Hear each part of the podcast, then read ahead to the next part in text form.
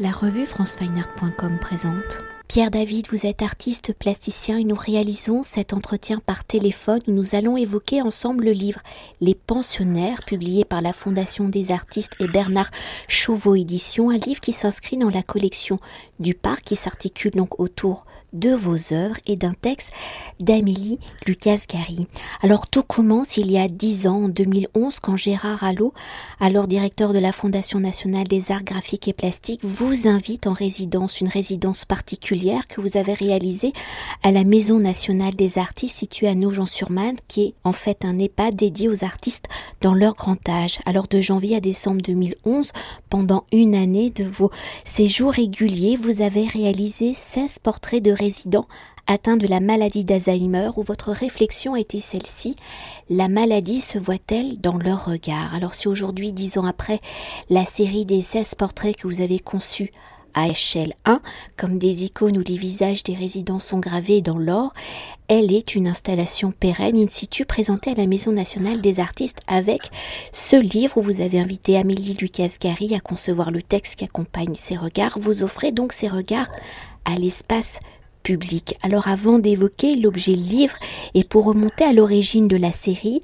en 2011, comment avez-vous accueilli l'invitation de Gérard Allot de réaliser une résidence dans une maison de retraite, de vous confronter à la fin de vie? Et si cet établissement accueille majoritairement des artisans de grand âge, quelles ont été vos réflexions pour porter votre regard sur les résidents atteints de la maladie d'Alzheimer, de centrer votre regard justement sur leur regard.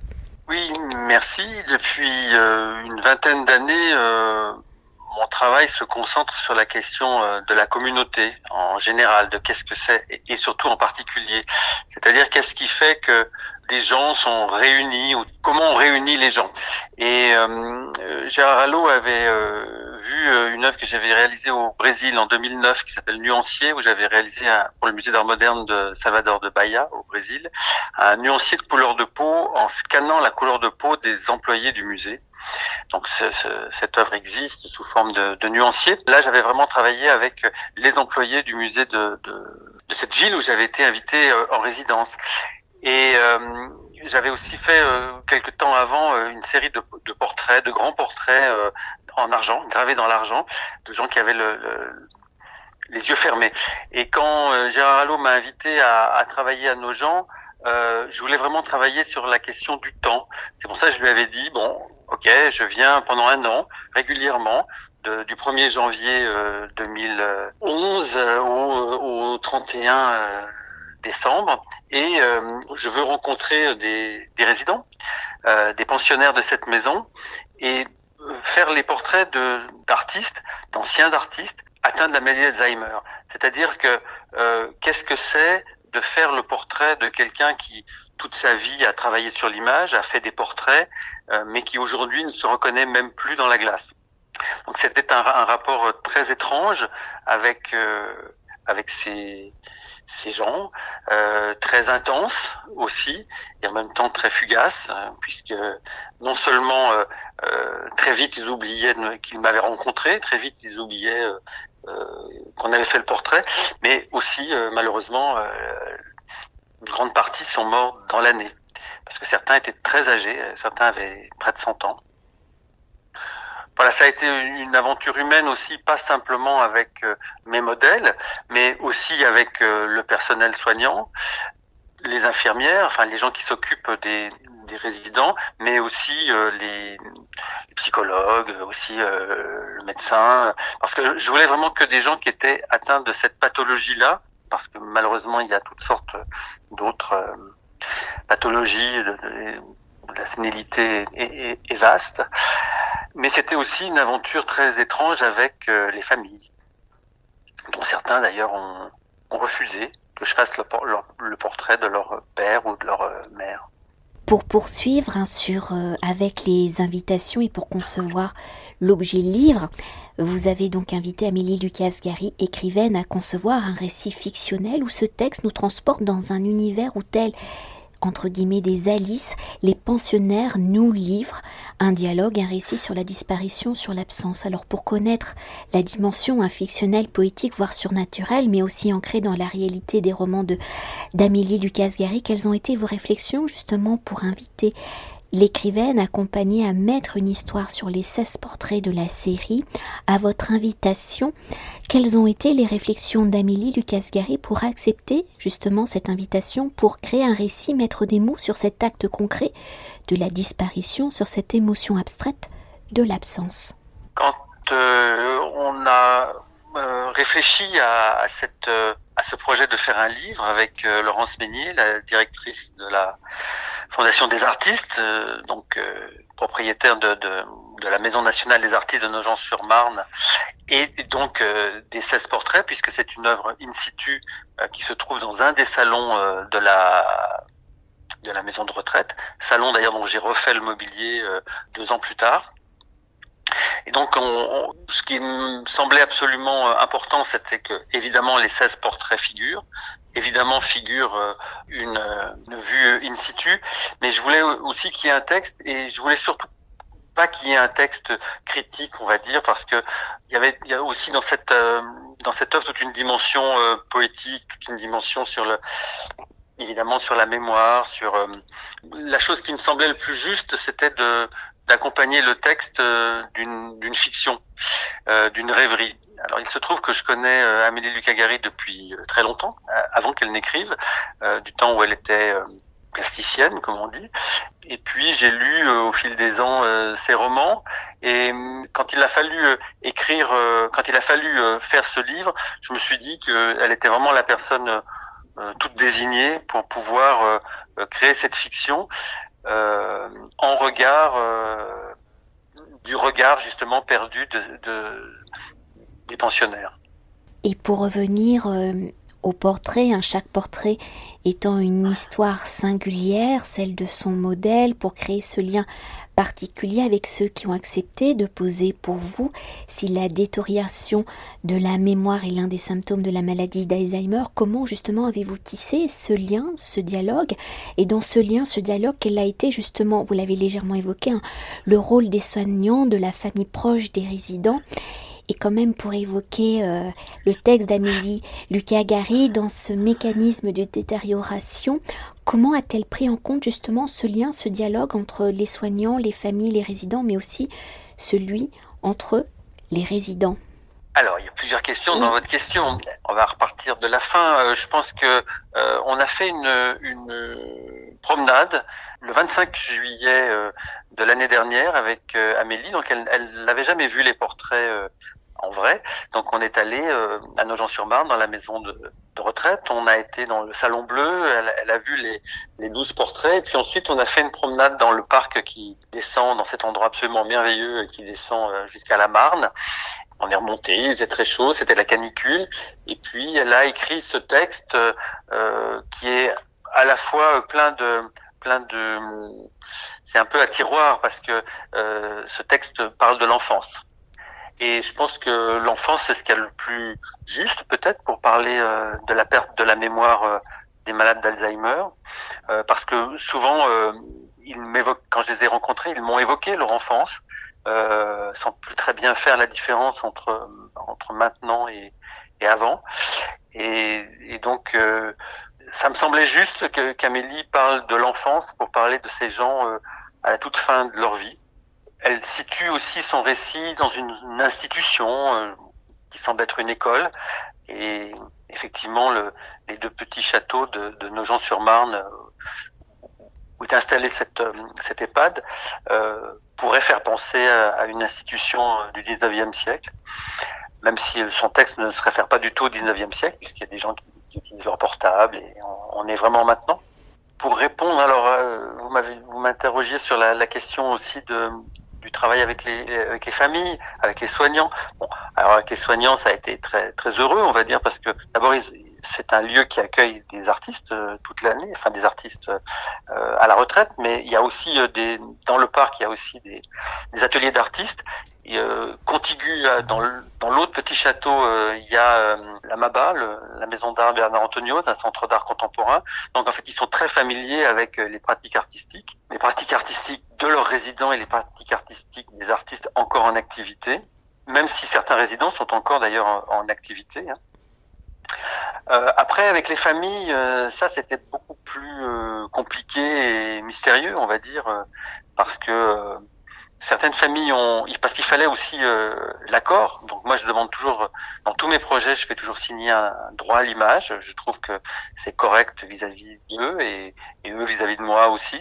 Chacun sait à quoi va servir mon travail. Donc d'habitude, je fais signer les droits à l'image par les modèles, mais là pour la plupart, c'était, enfin, pour tous d'ailleurs, ils n'en étaient plus en capacité. Donc c'est les familles. Donc il a fallu convaincre les familles. Donc il y a eu euh, plusieurs cas de figure. Il y a eu des familles qui étaient très euh, enthousiastes à l'idée de que cette trace de leur père ou de leur mère euh, subsiste. D'autres ont refusé. en général, ceux qui ont refusé, c'était des gens qui tout simplement refusaient la maladie de leurs parents. Et en fait, j'ai eu peu de refus. Et puis après, il y a eu aussi, euh, il fallait aussi l'acceptation des modèles. Et ça, c'est ça, c'est euh, une chose pas simple parce qu'il y a des gens qui vous disent oui, et puis euh, dans la demi-heure qui suit, ils vous disent non. Ils, vous, ils, ont oublié. donc il y a eu beaucoup d'anecdotes aussi, plutôt plutôt joyeuses hein, après tout. C'est aussi un moment de la vie, hein, ce, cette fin de vie de ces gens qui sont dans un présent perpétuel, puisque le, le passé très morcelé, très, très en lambeaux, et puis le futur n'existe pas. D'ailleurs, euh, pour évoquer vos derniers mots, hein, peut-être reprendre c'est euh, la dernière phrase du texte d'Amélie qui est depuis, pour moi, le présent, c'est son absence, que je trouve euh, absolument magnifique. C'est d'ailleurs la, la, phrase qu'on a mis sur la, la, la, première et la quatrième de couverture et qui raconte oui, c'est ça. C'est-à-dire que je pense que c'est l'absence, c'est c'est le c'est le quotidien de des gens enfermés dans la maladie d'Alzheimer. Mais en même temps, euh, euh, je voulais pas non plus en faire une chose euh, euh triste ou une chose. Euh, c'est une chose mélancolique, ça c'est certain. Hein.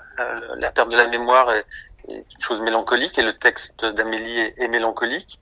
Et sans doute que aussi les regards des des 16, des 16 modèles sont parfois comme ça mélancoliques, mais on, peut aussi avoir une relation avec ces gens. Euh, on peut aussi parler avec eux. Pour ceux qui parlent, certains ne parlaient plus, mais même ceux qui parlaient plus, euh, je peux vous dire que j'ai jamais eu une telle intensité de regard euh, chez mes modèles.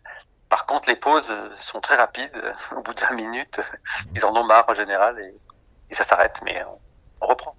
Et pour continuer, pour évoquer le fil rouge hein, du récit, qu'il soit plastique ou littéraire, c'est, on vient de l'évoquer, l'absence, qu'il soit donc disparition de la mémoire ou de l'homme, de l'être vivant. Comment avez-vous représenté justement cette absence? Comment l'absence se matérialise-t-elle? Est-elle donc dans les regards? Et comment le regard, qu'il soit collectif, ceux de l'extérieur ou peut-être celui du 17e personnage du récit d'Amélie Lucagari, est-il au cœur justement de cette absence? Oui, ça c'est toute une question. Pendant très longtemps, en fait, euh, j'ai fait euh, beaucoup de portraits avec les yeux fermés. Les gens avaient les yeux fermés. Et curieusement, cette série qui 10 ans maintenant a été le, euh, la première série que j'ai fait en demandant aux gens de me regarder. Alors, j'y allais quand même sur le bout des pieds parce que passer des regards, des, des, yeux fermés au regard des de gens atteints maladie d'Alzheimer, il y a malheureusement pas beaucoup d'écart, mais quand même, il y a euh, cette hyper présence euh, du regard et en même temps qui est un regard un peu perdu, un peu un peu vague.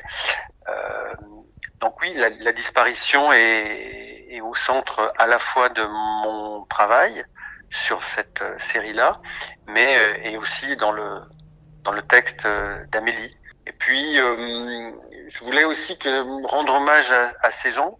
Donc, ils sont représentés à l'échelle 1. Euh, les portraits sont accrochés à, à, la hauteur, à notre hauteur. Donc, on est vraiment comme dans un miroir. Et euh, les portraits sont gravés euh, dans, sur de la feuille d'or. Enfin, c'est du dessin à la pointe sèche sur de l'or. Et et évidemment, ça fait penser à, la, aux icônes et c'était une façon aussi de, de sacraliser ces, ces gens à la toute fin de leur vie. Alors vous avez déjà un peu anticipé ma prochaine question, mais nous y allons quand même. Alors comme nous n'avons pas encore vraiment évoqué la matérialité justement plastique des portraits, qui sont, vous venez de le dire, un des dessins à la pointe sèche sur feuille d'or sur bakélite réalisé à l'échelle 1, quelles ont été vos réflexions pour faire ces choix plastiques? Et comment cette matérialité plastique évoque-t-elle justement l'absence, interroge-t-elle votre réflexion, donc la maladie se voit-elle dans le regard? Alors il y avait oui cette question du regard euh, qui, euh, qui était absent de mon travail depuis euh, longtemps, qui est revenu comme ça par un biais un peu étrange, de ce regard un peu un peu vague, un peu perdu, et, et, en même temps très intense. Et puis je me suis beaucoup, enfin toujours dans mon travail, d'ailleurs je, je, me pose beaucoup la question de la du format. Voilà, le format est était pour moi toujours très très important.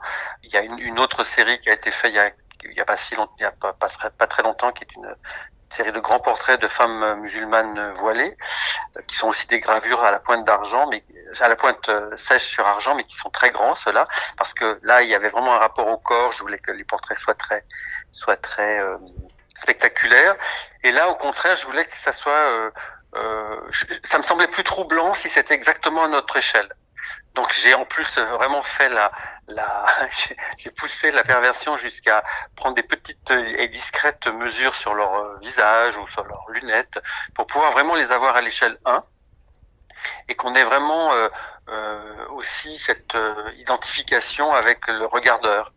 Euh, je pense d'ailleurs que ça peut gêner certaines personnes. Ça a été aussi une discussion avec Gérard Allot, qui était alors le directeur de la Fondation des artistes, que ça soit une œuvre in situ. Et ça aussi, j'ai demandé est-ce que ça soit. Euh, enfin, ces 16 portraits doivent être accrochés dans ce salon.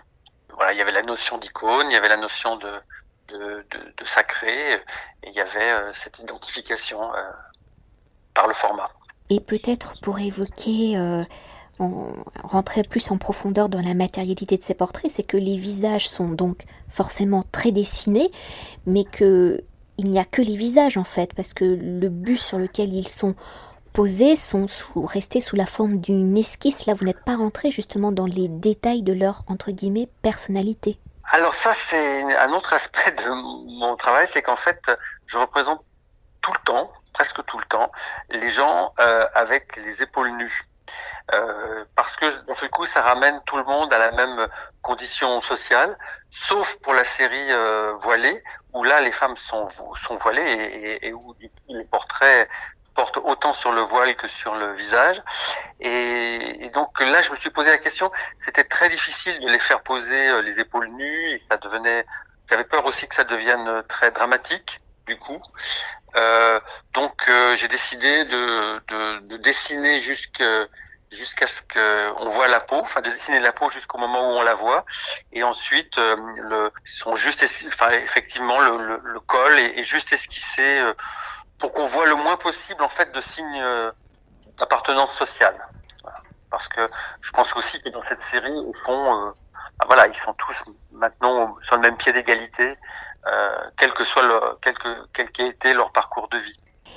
Et pour une dernière question, hein, pour conclure notre entretien, le texte d'Amélie Lucas n'étant pas une illustration, un des portraits, mais un récit fictionnel, pour que le tout soit unité, comment le texte justement s'articule-t-il avec les portraits, comment le découpage s'opère-t-il? Peut-on voir ce récit un peu comme une pièce de théâtre où chaque portrait correspond à l'attribution peut-être d'un rôle au dialogue d'un des auteurs On a travaillé aussi euh avec Amélie et avec euh, le, graphiste qui avait été choisi par, euh, par la maison d'édition de, de, Bernard Chauveau, qui a fait un très très beau travail.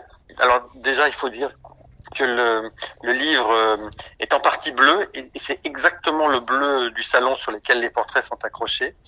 Et euh, ensuite, euh, Amélie a introduit dans les dialogues les prénoms d'une partie des, des, modèles. Donc très vite, on se raccroche. Effectivement, on lit d'un côté les prénoms et de l'autre côté ces prénoms à fleurs dans le dans le texte. Et puis ensuite, c'est un très joli découpage qui a été fait par le graphiste, euh, euh, d'avoir une sorte d'équivalence euh, visuelle entre un pavé de texte et un, portrait. Voilà, donc c'est pas nous qui avons, c'est ni Amélie ni moi qui avons décidé du, découpage du texte, mais on a suivi de près et, on le trouve plutôt très réussi, me semble-t-il. Je vous le confirme. Merci beaucoup. Merci à vous. Cet entretien a été réalisé par France Weiner